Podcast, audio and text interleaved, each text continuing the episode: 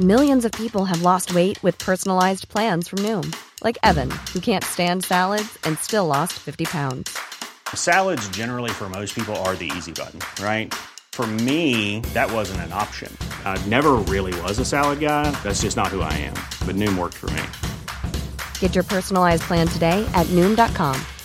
Real Noom user compensated to provide their story. In four weeks, the typical Noom user can expect to lose one to two pounds per week. Individual results may vary.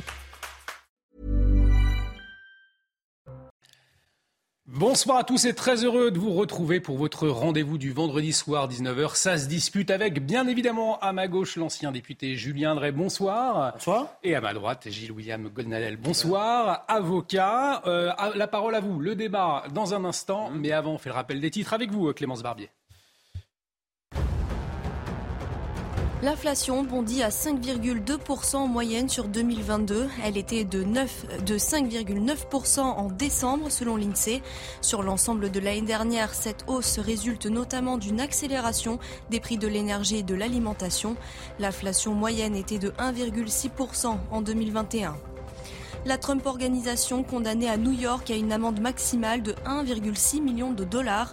Le groupe de l'ancien président américain Donald Trump était jugé pour fraude fiscale et falsification de déclarations comptables, notamment dans le but de cacher aux services fiscaux des compensations financières de certains hauts dirigeants. La Russie affirme avoir pris le contrôle de Soledar à l'issue d'une bataille féroce, mais les forces ukrainiennes ont aussitôt démenti. Selon Kiev, des violents combats étaient toujours en cours dans cette petite ville de l'Est de l'Ukraine, mais les forces armées ukrainiennes maintiennent la situation sous contrôle. Merci Clémence. Prochain point sur l'actualité avec Clémence Barbier. Ce sera à 19h30. Ça se dispute. C'est parti, messieurs.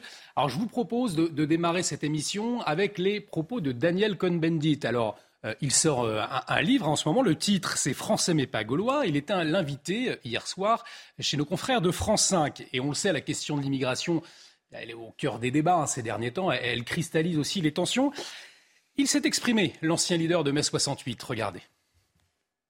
Aujourd'hui, la France a besoin d'immigration. L'Allemagne a besoin d'immigration. Euh, euh, les États-Unis ont besoin d'immigration. Oui, il y a des réalités difficiles. Oui, c'est vrai que l'immigration, c'est difficile. Oui, il y a des ré... et il faut essayer de le faire mieux. Mais tout d'un coup, regardez, il y a une guerre en Ukraine. Il y a 100 000 Ukrainiens en France, c'est bien. Un million en Allemagne. Un million. Un million. Est-ce que l'Allemagne aurait dit ah non écoutez non on a trop de crise non on peut pas. Oui, restez, euh, restez chez, chez, vous quoi. Ouais. non allez prenez les bombes sur la gueule et puis ça va. Non mais c'est comme ça la vie est compliquée. Si l'identité française ce n'était que le peuple du Rassemblement national et de Zemmour. Vous fuyez le pays vous restez plus là. C'est horrible. C'est comme ça. Donc profitons de ces, de ces multitudes la France a besoin d'immigration. Il a d'ailleurs ajouté le reste, ce sont des fake news. Vous le rejoignez sur ce point-là, Julien Drey, ou pas? L'Allemagne a besoin d'immigration, ça c'est certain, parce qu'elle a un taux de natalité qui est beaucoup plus faible que le nôtre. Et elle se trouve confrontée dans les, années à venir à une vraie crise. Euh, voilà.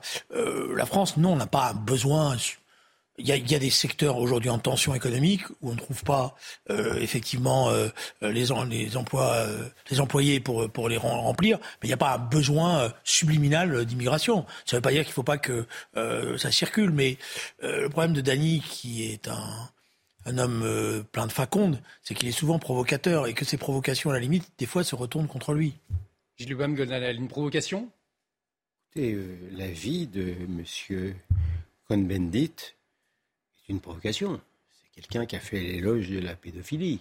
Donc ça fait. Oui, ça c'est bon. Bah, quoi, quoi c'est bon? C'est quelqu'un, je répète, c'est quelqu'un qui a fait l'éloge de la pédophilie. Bon. Pardonnez de ne pas Même prendre. M. François Bayrou s'était excusé après. Non mais, non, mais pardonnez de, de ne pas prendre euh, les propos de Daniel Cohn-Bendit avec un sérieux particulier. Je n'attache pas grande importance à ce que dit Daniel Cohn-Bendit. Et d'ailleurs, dans, dans, vous avez été plein d'aménités euh, en sélectionnant ces propos-là, mm. parce qu'au début, il explique, il taxe M. Ciotti et Mme Le Pen de complotisme. C'est la grande mode maintenant à l'extrême gauche, c'est mm. que les gens qui ne sont pas d'accord avec eux sont complotistes. Comme ça, on a tout dit. Ce qui est beaucoup plus. Et puis, et puis il dit aussi, quand, quand quelqu'un lui fait remarquer, mais gentiment, parce que tout le monde est d'accord sur ce plateau de service public, tout le monde est d'accord avec lui. Hein.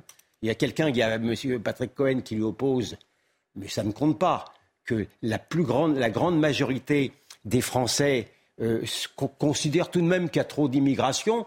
Mais, c'est pour dire, mais, ça ne touche pas. Mais il dit, mais, mais quand on lui dit, mais euh, il y a quand même trop d'immigration, mais il dit, mais il y avait trop de juifs dans le marais aussi. Non, je veux dire, pardon de le dire, mais euh, je ne sache pas que les juifs qui étaient dans le marais ou qui en sont toujours euh, ont pratiqué le terrorisme ou sont, sont rués, gare du Nord, quelque part. Je veux dire, Et puis, sa comparaison avec l'Ukraine, elle est, elle est totalement saugrenue.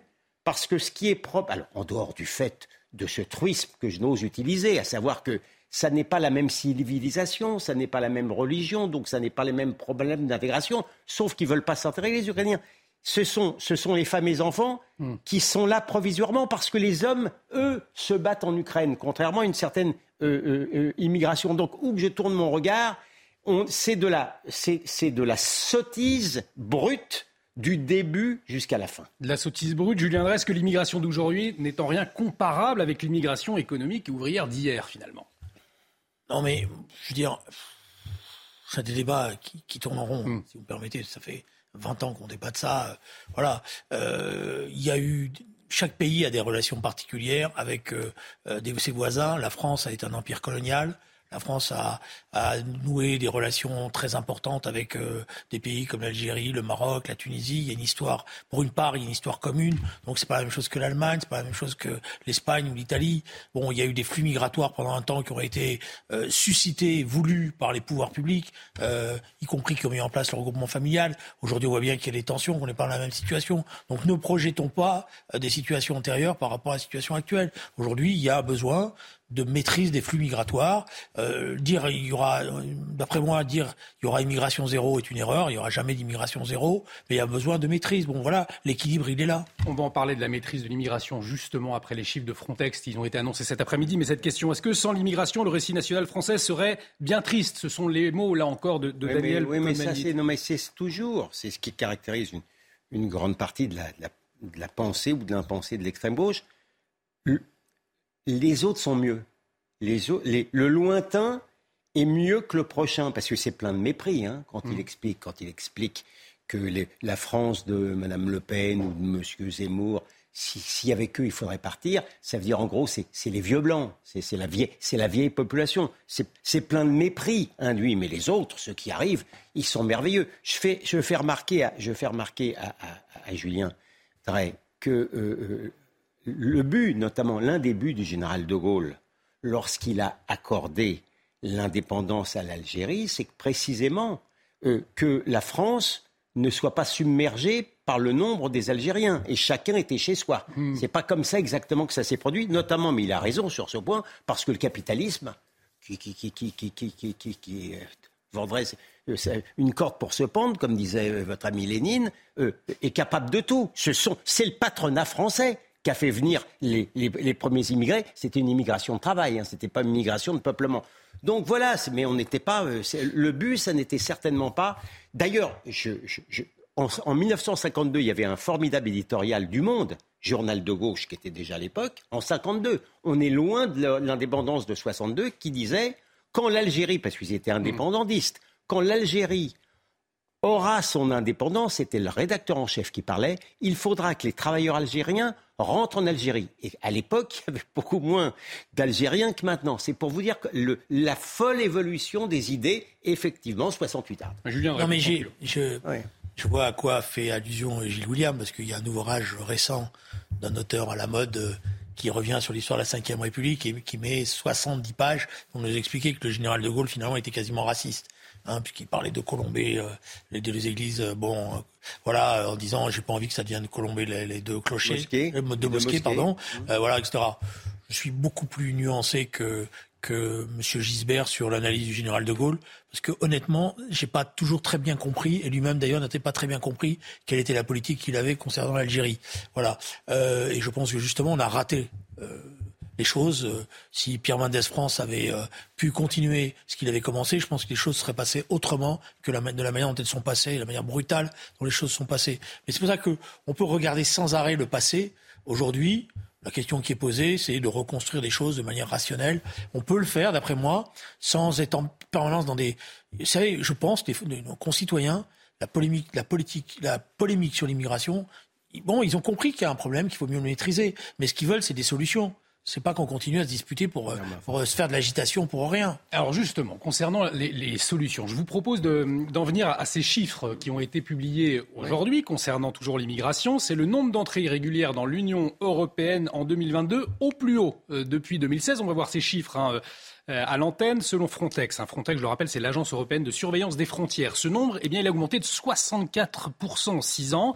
Frontex qui a annoncé que 300 000 entrées irrégulières ont été enregistrées en 2022. Pour avoir une idée, c'est l'équivalent hein, de la ville de Nice. Euh, la route de la Méditerranée enregistre une hausse de 50%. Euh, Gilbert Collard réagissait hein, sur ces chiffres cet après-midi sur notre antenne. Écoutez-le. Le fait que, Frontex euh, communique ce chiffre montre qu'il y a peut-être une prise de conscience tardive, ô combien tardive, de l'Union européenne sur la réalité des flux migratoires infractionnels c'est-à-dire euh, d'étrangers qui entrent sur les territoires de l'Union européenne sans avoir d'autorisation. On est donc en situation là euh, d'infraction, de, passage en force. Bon, euh, si ça continue comme ça, et la crainte est là, c'est déjà ingérable, ça va devenir explosif.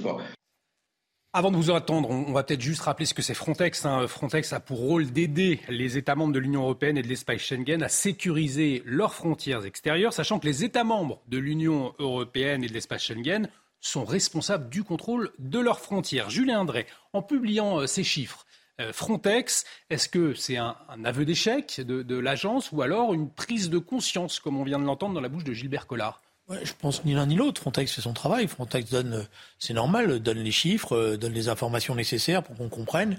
Le système, euh, on l'a vu, a été a évolué. il y a une plus grande solidarité maintenant entre les États qui fait que c'est pas toujours les mêmes États qui subissent la pression. il faut corriger les choses. Mais moi, j'insiste Hmm. Euh, je sais que vous allez penser que je suis un peu têtu, mais des fois il faut l'être. Euh, en tant que pédagogue, on sait que l'art de l'enseignement, c'est aussi rabâcher un peu.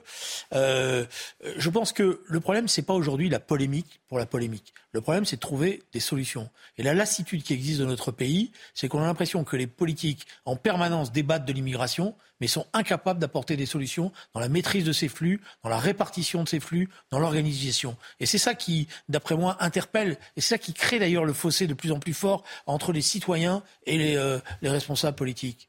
Gilles Golnadel, est-ce que ça veut dire au fond que la remise des frontières au sein de l'espace Schengen est une question qui doit se poser aujourd'hui? Écoutez, moi ça me paraît une évidence absolue. Euh, je ne partage pas l'opinion de Gilbert Collard comme quoi euh, tout d'un coup, mm. l'Europe euh, prendrait conscience du phénomène invasif. Euh,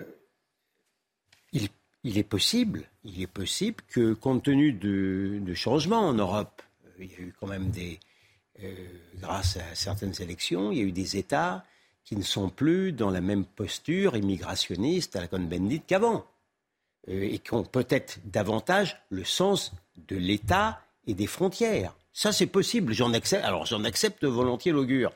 Bon, dans ce cadre-là, euh, peut-être que Frontex serait euh, conduit effectivement à respecter la mission qui devrait être la sienne, qui est effectivement le contrôle des frontières extérieures de, de l'Europe. Alors que l'ancien patron de Frontex, qui était un Français, avait été remercié parce qu'il il était détesté par euh, certaines ONG, faussement, euh, enfin pseudo-humanitaires, et par une partie euh, de, de, l'établissement européen, parce que justement, on voulait simplement lui assigner la mission de sauver les gens en mer, mais pas de contrôler les frontières. Si maintenant, effectivement, le, Frontex, on lui demande de faire son travail, je veux bien, mais encore une fois, je reste je reste extrêmement sceptique. Bon, quant à la polémique, malheureusement, comment voulez-vous qu'on évite à la polémique quand vous avez sur une radio, sur une télévision publique des gens qui expliquent aux Français désespérés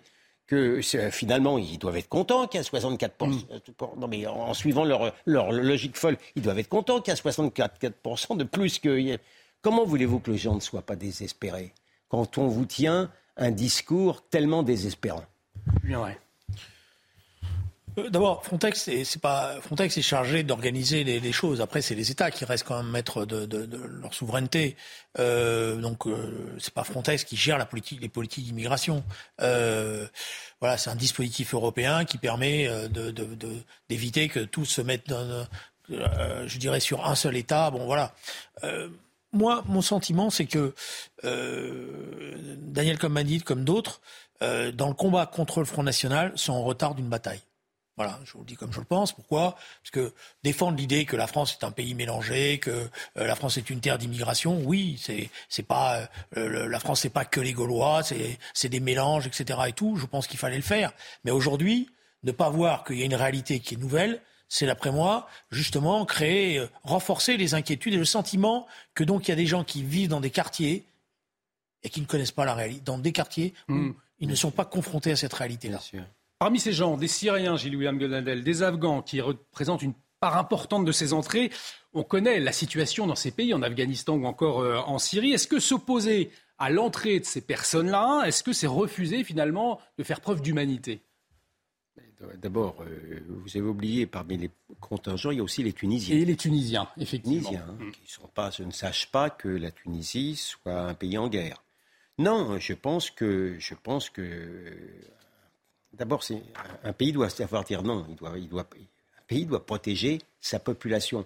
Moi, je ne sais pas pourquoi. Mm.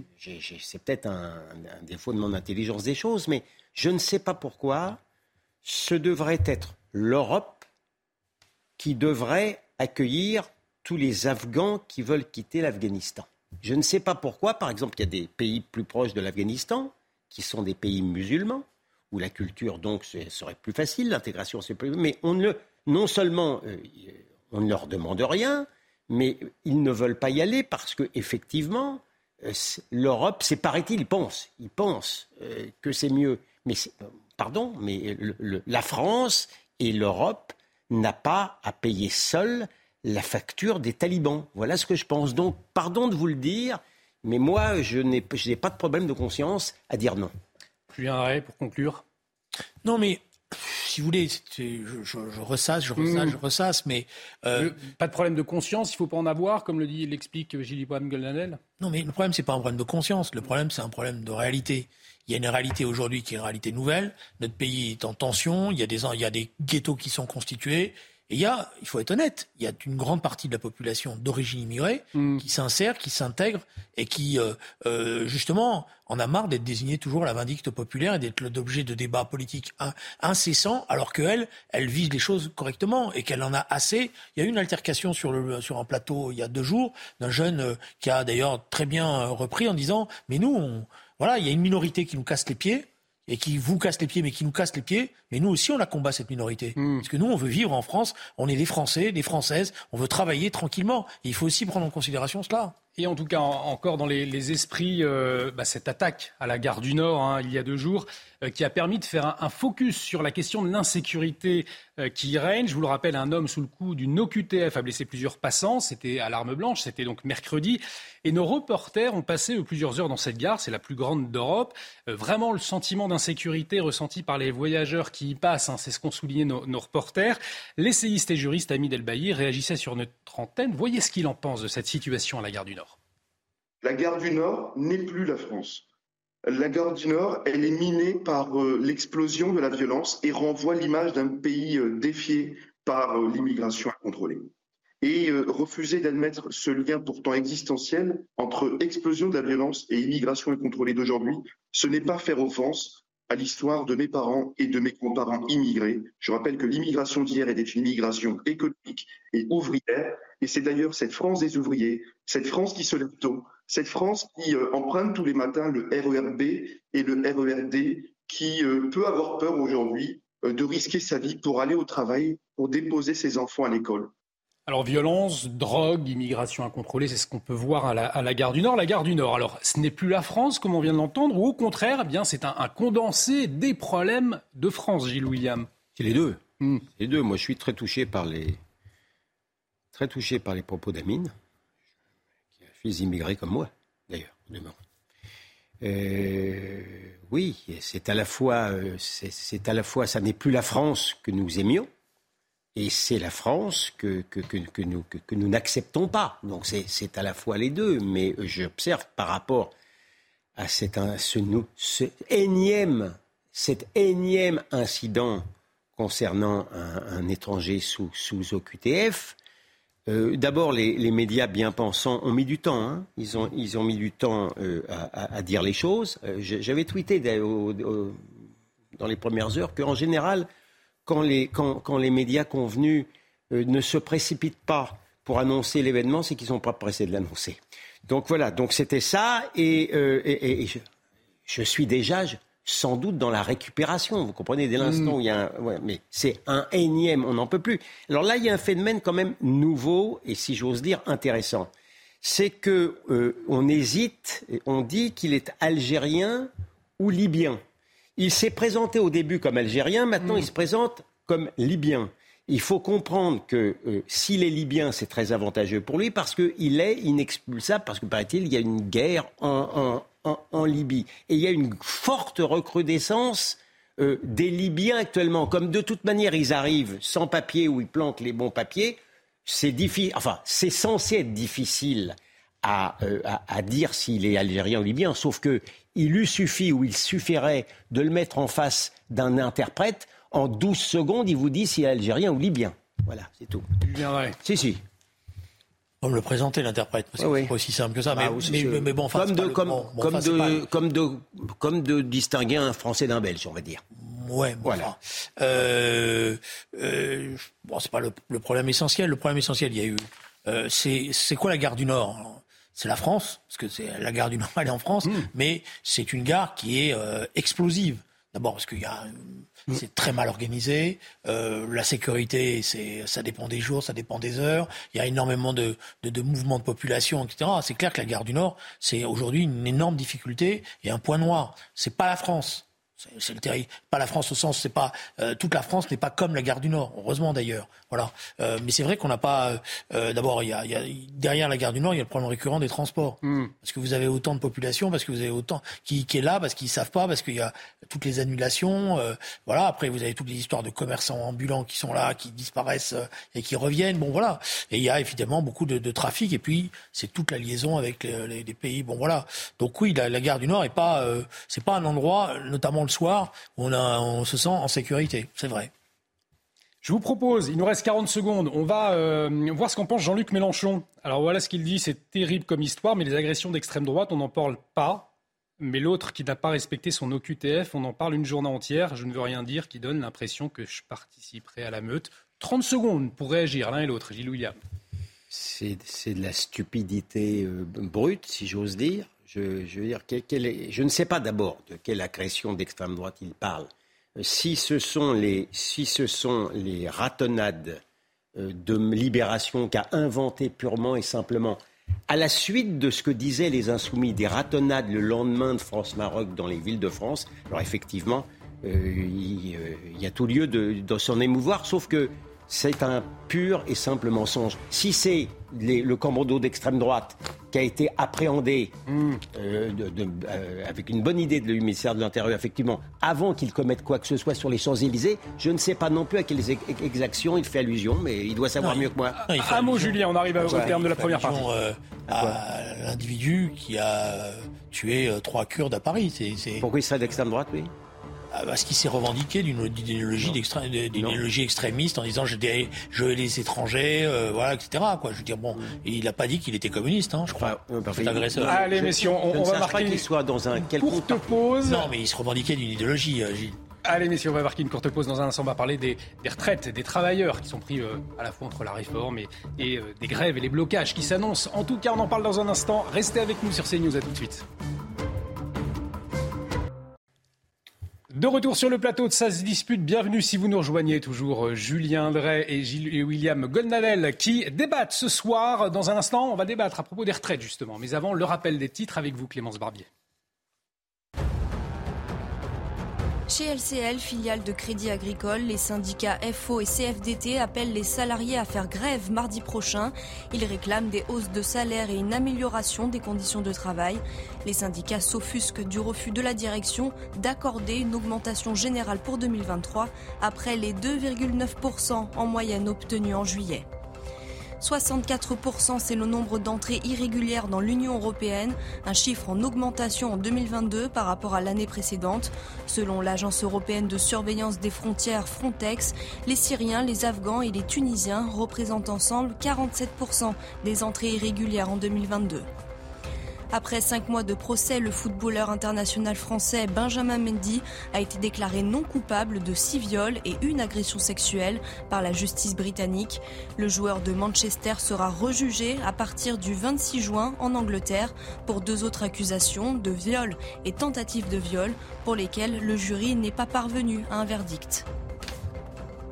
Merci Clémence Barbier. Prochain point sur l'actualité, ce sera à 20h. On va donc s'intéresser à présent à la réforme des retraites. Messieurs, les syndicats, on le sait, euh, vent debout hein, contre ce, projet. Il se, euh, une mobilisation d'envergure est prévue jeudi prochain. En tout cas, ils s'y préparent. Ils en appellent aux salariés dans les secteurs de transport, de l'énergie, de l'éducation nationale ou encore de l'hôpital. Et pour Philippe Martinez, secrétaire général de la CGT, eh bien, c'est la première ministre qui met le feu. Écoutez-le. C'est elle qui, aurait dû réfléchir avant de, lancer cette réforme. C'est elle qui, entre guillemets, met le feu.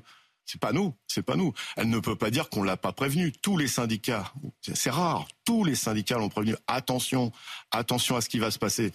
Euh, qu'elle assume ses responsabilités, qu'elle ne renvoie pas euh, la responsabilité aux organisations syndicales euh, de ce qui peut, la mobilisation qui peut arriver. Elle était prévenue depuis très longtemps. Alors, c'est les, syndicats ou c'est Elisabeth Borne qui met le feu euh, dans ce dossier des, réformes des retraites, Gilles William Et moi, je suis un esprit simple. Hein, euh. Un, le, euh, président. Vous commencez comme ça. Mais vous allez voir. Ça ne me rassure pas. Ça va être très simple. Le président de la République, c'était dans son programme. Donc, il va, sauf à se les dire, vous me direz, ça lui arrive. Mais sauf à se dédire, c'est pas surprenant. moi, en plus, avant, il y avait 4 actifs pour, euh, euh, pour un retraité. Maintenant, c'est, on est à 1,4. Moi, en ce qui me concerne, j'étais même pour une, jusqu'à 65 ans. Je ne comprends pas très bien l'attitude de la droite, mais c'est comme ça. Mais j'ai peut-être tort. Hein.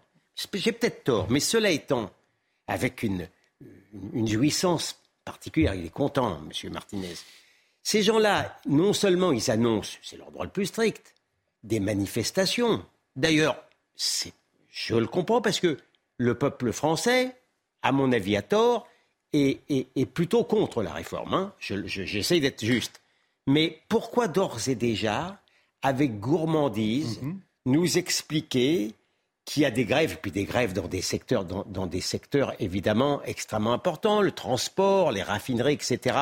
Voyons déjà, il devrait ne pas sous-estimer la volonté populaire. Pourquoi déjà peser sur l'économie déjà en ruine avec la grève. Là, il y a quelque chose qui échapperait à mon entendement si ça faisait longtemps que je ne m'étais pas fait une idée sur les syndicats français que personne ne nous envie dans le monde. 67% des actifs opposés au projet gouvernemental. Répondez, euh, Julien. D'abord, euh, je dis, c'était dans le programme d'Emmanuel Macron, oui, c'est vrai. Mais la majorité qui se constitue au deuxième tour autour d'Emmanuel Macron ne se réduit pas à son programme. Loin de là. Et si euh, ça avait été que son programme, c'est pas sûr qu'il aurait été réélu président. Donc il est obligé de prendre en considération aussi cette réalité. Et une grande partie de ceux qui ont voté pour lui au deuxième tour n'étaient pas forcément des, euh, soutiens pour la réforme des retraites. Ça, c'est la première chose. Donc c'est pas aussi simple que ça. Deuxièmement, cette réforme, on va discuter. Est-ce qu'il y a une urgence, un impératif à la faire si vite? Non. Tous les organismes officiels le disent. Voilà, il euh, n'y a pas d'urgence, d'impératif. Et il y a d'autres problèmes en France à régler avant de s'attaquer à cette histoire-là de la manière dont c'est fait. Par ailleurs, telle qu'elle est proposée aujourd'hui, elle a réussi quand même, et c'est ça qui est extraordinaire. Moi, je veux bien qu'on tape sur tel ou tel syndicat, mais quand vous avez tous les syndicats, et surtout, excusez-moi, quand vous avez arrivé, vous êtes arrivé à vous mettre à dos la CFDT, qui n'était quand même pas euh, prête à faire la grève pour la grève. Je veux dire, la CFDT, elle cherche le dialogue social et justement, c'est un de ses problèmes avec les gouvernements successifs actuels. Et quand vous arrivez à cela, quand vous avez une opinion qui a le sentiment quand même que c'est qu'encore eux, c'est toujours les mêmes qui vont payer, euh, bah, euh, je pense que le gouvernement aurait mieux fait d'attendre, euh, de différer, de réfléchir autrement. Surtout qu'il y a des problèmes essentiels qui sont pas réglés. Je veux dire, euh, moi je veux bien qu'on repousse l'âge de la retraite, mais est-ce qu'on a résolu pour autant le problème de, des seniors, de tous ceux qui à partir de 55 ans se retrouvent euh, sans emploi, euh, voilà, alors qu'on pourrait évidemment les remettre, les mettre au travail intelligemment, et donc à partir de là, ça ferait des cotisations en plus pour le gouvernement, etc. Voilà, pareil pour la formation des jeunes, pareil pour la pénibilité, où ils nous ont dit qu'ils allaient faire des choses sur la pénibilité, on ne voit rien, voilà. Donc moi je pense que le gouvernement fait cette réforme pour des questions idéologiques euh, et de signal, signal au marché. C'est-à-dire que les déficits sont tellement importants euh, et les réformes nécessaires pour rendre performant euh, l'État social ne se font pas comme, comme il le faut. Alors, on va faire un signe. On va dire, vous avez vu, on a fait la réforme des retraites quand même. Voilà. Et peut-être que Bruxelles sera content. Euh, voilà. Euh, il va signer un accord politique discutable au Parlement. Parce que d'après moi, il prend des risques énormes. Je ne suis pas du tout convaincu qu'il y aura une majorité à l'Assemblée nationale pour voter cette, euh, pour voter cette réforme. Je ne pense pas que l'Assemblée nationale doit venir une, doit devenir une ZAD et que euh, ça doit être n'importe quoi. Mais il y aura une bataille parlementaire et dans cette bataille parlementaire, je vois déjà un certain nombre de, de, de députés ne pas suivre forcément M. Ciotti. Est-ce qu'il n'y avait pas effectivement d'autres dossiers plus urgents à traiter avant cette réforme des retraites? J'observe d'abord que M. Drain n'a pas répondu sur le problème des greffes tout de suite dans les secteurs stratégiques. Euh, bah si, si vous faites, s'il y a une mobilisation sociale, autant qu'elle soit forte pour faire reculer le gouvernement. On fait pas ça. C'est pas une partie de plaisir non plus pour ceux qui se mettent en grève. Donc euh, non. Et puis c'est une grande partie de plaisir pour les usagers. Non, c'est une partie de plaisir pour personne. Bon voilà, mais peut-être qu'on aurait pu se contenter de, de, de manifestations massives. Mais c'est pas si on, on sait qu'il y aura pas. On, ils savent déjà. Et c'est d'ailleurs parce que ils vont être d'autant plus faibles dans la rue, parce que les gens ne vont quand même pas descendre, ils vont, être d'autant plus oh, méchants, méchants dans les grèves. Là, vous avancez, vous, avancez. D'ailleurs, si vous écoutez les, les, députés euh, de la majorité, ils sont très inquiets parce qu'ils se rendent compte qu'ils euh, le disent eux-mêmes, la France est aujourd'hui un baril de poudre. Et en parlant de ZAD, et en parlant de ZAD, Madame Tondelier, la, patronne des, soi-disant écologistes, elle a dit que l'Assemblée nationale allait transformer en ZAD. C'est quand même, quand même une étrange conception de la démocratie parlementaire. Pardon, pardon de le dire. Bon, pour le reste, qu'est-ce que je vous dise euh, euh, euh, je sais, les, Français sont sans doute beaucoup plus intelligents que les autres. Les autres, les, Italiens sont à 67 ans, la plupart des pays européens. Mais nous, non. Nous, c'est pas la peine. Alors, le seul argument que j'arrive vaguement à ouïr, c'est alors on a d'autres problèmes que celui-là. Ça, c'est vrai. On a tellement utilisé l'argent magique. On m'expliquait que ça ne posait aucun problème, que nous sommes euh, pratiquement en faillite. Mais alors c'est vrai que par rapport à la dette abyssale, on a encore franchi un cap il y a, mhm. très peu de temps. Bah, c'est vrai que les économies en question ah bah c'est pas c'est pas immense, mais je, je, vous mentirais en disant que je suis sensible à cette argumentation économique. Mais d'abord, les comparaisons, comparaisons sont, doivent être prises avec, euh, je dirais, pondération. Pourquoi? Parce que la question qui est posée, c'est la productivité. Or, les salariés français sont parmi les plus productifs d'Europe y compris à cause justement de ce taux de fécondité qui est fort, mm qu'on a beaucoup de jeunes et, que donc il y a une grande productivité. Donc euh, ça aussi, ça doit être pris en considération. Vous avez des pays qui ont repoussé parce qu'ils n'ont pas assez de, ils n'y arrivent pas. Voilà, euh, ils n'ont pas la même productivité que nous. Après, quand on regarde, vous savez, on regarde quand on fait les comparaisons, euh, c'est pas euh, moi je, je m'excuse, mais j'ai vu des pays où je oui, on a, il y a l'Estonie, je crois. Les vieux, les vieux travailleurs, il y a l'Estonie. les vieux travailleurs euh, usés, fatigués, qu'on est obligé d'aller euh, d'aller continuer à travailler alors qu'on peut faire autrement. Donc je vois pas pourquoi, par principe, on dit allez, les autres ils sont à 67, alors, bah alors à ce moment-là, ceux qui font à 72, on va faire 72 aussi. Est-ce que, est-ce que les syndicats ils peuvent faire plier le gouvernement? Dernière question sur ce sujet. Oui. Ah bon, je, alors je n'ai, j'ai peu de doutes dans le fait que oui, oui, avec leur capacité de nuisance, euh, la résignation de longue date du peuple français sur certaines méthodes de grève et euh, l'opiniâtreté d'un gouvernement faible et impopulaire, je, ne parierai pas beaucoup sur le gouvernement. moi, si vous voulez, je connais le champ syndical comme le concitoyen. quand on en arrive à un tel état de tension avec les syndicats réformistes, je dis en force ouvrière, la CFDT, moi j'ai respect pour la CGT, mais elle a un autre comportement syndical que ces syndicats-là. Quand on les a, on, voit la tonalité de leurs déclarations. J'ai écouté encore les, déclarations des, responsables de Force ouvrière tout à l'heure en, venant. Euh, euh, mm. Ça veut dire quand même que quelque part on s'y est mal pris. Excusez-moi. Voilà. Et, regardez la pétition de la CFDT qui a été lancée. Elle, a, elle est en train de battre des records de, signatures comme jamais. Ça veut dire que c'est pas les syndicats. C'est-à-dire que c'est mm. quand même la population qui est, euh, qui est aujourd'hui euh, qui se comprend pas. Voilà. Alors moi je pense que la question qui est posée, c'est une question politique. Le gouvernement d'Emmanuel Macron est en train de sceller une nouvelle alliance politique. C'est ça la question qui est posée. Et donc je dis d'ailleurs à un certain nombre de mes amis que peut-être qu'ils se sont trompés. Ceux qui pensaient qu'il y avait un côté social de gauche euh, dans, le gouvernement, dans les gouvernements Macron, ben maintenant ils sont avec les Républicains et avec M. Ciotti. Bonjour les dégâts. Je ne vous sentais pas convaincu euh, par les. Oui, d'abord, euh, ça fait longtemps, je trouve, pour ma part, que M. Macron à quitter euh, les, rives du libéralisme, notamment sur, sur, sur, sur la, fuite en matière, financière, hein, quand même. Non, je suis, euh, je suis sceptique sur l'analyse du syndicalisme actuel de, par Julien. Euh, je pense qu'il y a une radicalisation de façon générale à gauche et, du, système syndical. D'abord, France ouvrière n'est plus le France ouvrière d'il y a quelques années. Et puis aussi ces gens-là, euh, et je ne suis pas dans le jugement de valeur, hein, je, suis dans la constatation, craignent beaucoup d'être débordés. Alors, par leur extrême gauche syndicaliste, on a vu comment ça s'était passé dans, il, y a, peu de temps par des comités, etc., mm. sur Internet. Donc, euh, euh, plutôt, plutôt voilà, les, événements vous dépassent, feignez à l'avance de les organiser. En tout cas, moi je pense que c'est pas du. Je, je m'excuse de le dire. C'est pas la réalité. La réalité, c'est que vous avez un gouvernement qui essaye de passer en force, parce que c'est ça le fond de l'affaire, euh, en voulant imposer cette réforme malgré les réticences énormes qu'il y a dans la société française. Il n'y a aucune urgence à la faire. Et vous avez des syndicats qui disent mais il n'y a pas de dialogue social. Donc à chaque fois qu'on fait des propositions, rien n'a été entendu. Ah, la CFDT a fait énormément de propositions sur la question des retraites. Et ça fait des mois et des mois qu'ils y travaillent. Et c'est sérieux. Et d'ailleurs, tous les gouvernements, euh, les, même les ministres reconnaissent cela. Rien n'a été entendu. Oh, bah, il y a un moment donné, euh, c'est normal que les gens. Euh, la volonté populaire, la volonté. Non, mais c'est pas un problème de volonté populaire. Cher Julien Drey, si on, si on écoutait la, on en parlait, si on écoutait la volonté populaire en matière d'immigration, ce serait bien aussi. Alors là, on, ça, ça, devient un totem, la volonté populaire. moi, je suis pas, je suis pas sur la volonté populaire. Je vous dis, le problème de ce pays, justement, c'est qu'il ne sait pas ce que c'est que le dialogue social à l'inverse d'autres pays. Il ne sait pas le faire. Pourquoi? Parce qu'il ne sait pas discuter avec les syndicats. Et quand il a des syndicats qui veulent jouer le jeu du dialogue social, il les méprise et, il considère même que c'est euh, qu'il peut, il peut passer par dessus. Bah voilà. Je pense que je pense que Emmanuel Macron joue un pari. Voilà. Et alors, est-ce que ça va, euh, est-ce que ça va passer ou est-ce que ça va casser?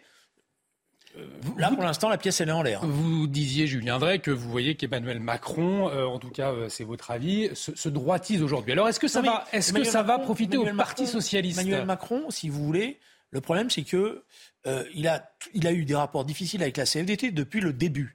Il pense qu'il suffit de discuter avec Nicole Nota pour discuter avec la CFDT. Hmm. Mais Nicole Nota, c'est plus la CFDT. c'est bien ce que je disais. Du coup, le Parti socialiste, est-ce qu'il va pouvoir bénéficier euh, de cette droitisation d'Emmanuel Macron? En tout cas, le texte d'orientation du premier secrétaire sortant, Olivier Faure, est arrivé en tête jeudi soir du vote des militants socialistes. Euh, il y a le congrès du Parti socialiste devant euh, le maire de Rouen, le maire de Rouen, Nicolas Meyer-Rossignol, euh, ce qui place les deux hommes dans un duel hein, pour briguer la tête du parti dans une semaine. mais le vote des adhérents confirme aussi des divisions internes. D'un côté, Nicolas Meyer critique contre la NUPES, de l'autre, on va le voir dans ce tweet, hein, Olivier Faure et ses militants clairement pour l'union de la gauche des écologies. Je serai le candidat du Rassemblement des socialistes pour faire gagner la gauche, Olivier Faure, et donc lui qui vante euh, une union de la gauche et des écologistes. Est-ce que euh, l'avenir du PS, c'est la NUPES ou pas, je viendrai? Non mais le problème, justement, c'est le débat, il n'est pas, pas comme ça. Ouais. Je m'excuse. le rassemblement de la gauche est nécessaire pour la victoire de la gauche. Et dans l'ADN du Parti socialiste, comme de toutes les forces de gauche, et dans leur histoire, l'unité a toujours été une question essentielle. Voilà. Donc personne n'est contre l'unité, personne ne vient en disant il faut, diviser la gauche, parce que si, j'ai connu des gens qui pensaient qu'il fallait diviser la gauche pour faire des alliances autre de notre, ce qu'on appelait les troisièmes forces, etc. Mais la question, donc le problème, c'est pas la NUPES, c'est quel est le contenu politique de cette alliance? Et le problème qui est posé, c'est que le contenu politique de cette alliance euh, déplace le centre de gravité. Alors quel est le problème? C'est que la, pour la gauche, elle n'est pas là pour témoigner. Elle n'est pas là simplement pour faire un score. Elle n'est pas là pour dire simplement nous avons 50 ou 60 députés. La gauche, elle est là pour réaliser des choses. Pour ça, elle a besoin de gagner les élections et d'aller au pouvoir. Donc il faut qu'elle soit en capacité de rassembler. Voilà. C'était le débat que d'ailleurs Mitterrand François Mitterrand, excusez-moi, sa familiarité, avait eu à un moment donné avec le Parti communiste, mm. quand on avait négocié, quand il négociait le programme commun en disant vous allez trop loin, et en allant trop loin, je ne vais pas être en capacité de rassembler le pays. Donc le débat, il est là. Voilà. Et le centre de gravité s'est déplacé. Voilà. Et le Parti socialiste n'exerce plus, je dirais, cette attractivité qu'il a existé pendant longtemps sur, sur, euh, sur la gauche. Alors après, le problème que vous avez, si vous voulez, c'est ça qui, c'est ça ce tour de passe-passe qui est extraordinaire. C'est que, euh, bon, moi je veux bien qu'on discute du passé. Et je, veux, je, suis la première critique avec ce qu'a été euh, la gestion du passé, de la gauche au pouvoir, etc. Mais là, ceux qui étaient aux affaires, ils ont fait 1,7%. C'est-à-dire le plus mauvais score mm. jamais réalisé. Alors maintenant, ils disent Ah oui, mais on a sauvé nos députés. Donc vous devez voter pour nous parce que. Mais non c'est pas comme ça que ça se passe. C'est pourquoi ils n'ont pas travaillé sur le fond. Vous avez entendu un projet socialiste, vous, pendant la, la campagne présidentielle? On m'avait proposé de le faire. On m'a empêché de le faire. C'est pour ça que j'ai claqué la porte. J'ai dit j'en ai marre. Ça fait 40 ans que voilà rien du tout. Pour notre plus grand plaisir d'ailleurs. Voilà. Euh, je sais pas, voilà. Donc euh, le, alors maintenant, je m'excuse de vous le dire parce que je finis. Excusez-moi, euh, Gilles William, d'avoir été un peu long euh, sur un sujet. C'est votre expertise. Voilà. Euh, alors maintenant, si vous voulez, je vais vous dire une chose. Moi, je lis les commentaires politiques depuis hier soir parce que ça m'intéresse mmh, et d'un certain nombre de vos confrères. Mais franchement, il n'y a pas qu'à l'école hein, que le niveau baisse. Hein. Euh, parce que franchement, j'ai lu Libération. J'ai entre autres, bon, euh, j'ai lu quelques commentaires qui étaient, euh, voilà, euh, le premier secrétaire du Parti socialiste, qui a donc, excusez-moi, la machine en main, une petite machine, parce que moi j'ai connu des partis socialistes où il y avait 200 000 militants, là, et il y avait 160 000 militants qui venaient voter. Là, on est à 25 000 votants alors qu'il a tout cet appareil à son, à son service, il, il, n'arrive pas, il n'arrive pas à avoir la majorité. Non, il n'a pas la majorité. Hier, avec des éléments de langage, il a intoxiqué deux trois personnes, mais il l'a pas. Il pas. Donc, donc, ça veut dire qu'il y a quand même quelque chose qui ne va pas. Alors je finis, je m'excuse, je vais avoir été très long. Euh, je pense que désormais, la question qui est posée, c'est de faire des grandes assises pour que la famille socialiste se retrouve, toute la famille socialiste, parce qu'il y a aujourd'hui beaucoup plus d'orphelins du socialisme que de militants du Parti socialiste dans ce Parti socialiste actuel. Gilles William, une petite réaction peut-être? Oui, bah, écoutez, moi, moi vu, vu d'avion, si je veux dire. Oui, les, certains députés socialistes ont été sauvés parce qu'ils ont accepté la corde au cou d'être sous le joug de l'extrême gauche insoumise. Hmm. Alors, alors monsieur, monsieur Faure, qui est minoritaire aujourd'hui, est, est content d'avoir encore son siège. Ça peut se comprendre à titre personnel, mais Enfin, il l'a pas. Hein. Il l'a pas. Il, l'a pas là. Non, non. Son siège de député. Ah oui, d'accord. Il, a, acheté son. Il a acheté son siège de député. Bon, mais acheté non, mais disons qu'il l'a sauvé. Acheté moralement. il a vendu. Il a vendu son âme au, à la France insoumise. Mais je ne sais pas quel est aujourd'hui, compte tenu de, de, l'appartenance du PS à la NUP, je ne sais pas quel est le genre d'électeur qui votera, qui voterait aujourd'hui encore socialiste. Hmm. Forcément des gens extrêmement à gauche. Donc, pardon, j'ai l'impression que le Parti socialiste, sauf à reprendre, sauf à reprendre son autonomie, est mort. Euh, c'est comme ça que je le ressens, moi. ce qui est certain, si vous me permettez, c'est que euh, ce petit parti socialiste, parce que c'est un petit parti socialiste, ne peut pas représenter, euh, je dirais, l'avenir pour la gauche. Voilà. Ça ne veut pas dire qu'il faut mépriser les gens qui sont restés. Au contraire, il y a des gens très sincères, très, très, très compétents, même y compris euh, sur le plan des élus locaux. Mais il faut refaire quelque chose d'autre. Et il faut mmh. refaire ce qu'avait fait François Mitterrand à partir de 1971. Il faut faire des assises du socialisme. Il faut travailler sur le fond, redéfinir l'identité socialiste en tant que telle, qui ne peut pas être simplement quelques slogans, qui doit prendre en compte ces réalités nouvelles qu'on dit bas ici. Et il faut se tourner vers des générations nouvelles. Parce que le problème du Parti socialiste, c'est qu'il puisse parler aux jeunes générations. Un grand merci à tous les deux. On arrive malheureusement au terme de cette émission. Merci beaucoup, Julien Drey. Merci, William Goldnadel, euh, d'avoir euh, accepté le jeu du débat ce soir, comme euh, tous les vendredis soirs, dans Ça se dispute. L'actualité continue sur CNews. Dans un instant, ce sera Julien Pasquet dans L'heure des Pro 2. Et puis à 21h, le meilleur de l'info, Olivier Benkemoun. Je vous retrouve à 22h pour Soir Info weekend. Ça se dispute. Vous pouvez revoir l'émission sur notre site 3W www.cnews.fr. Regardez, émission très intéressante ce soir. Excellente soirée sur notre antenne.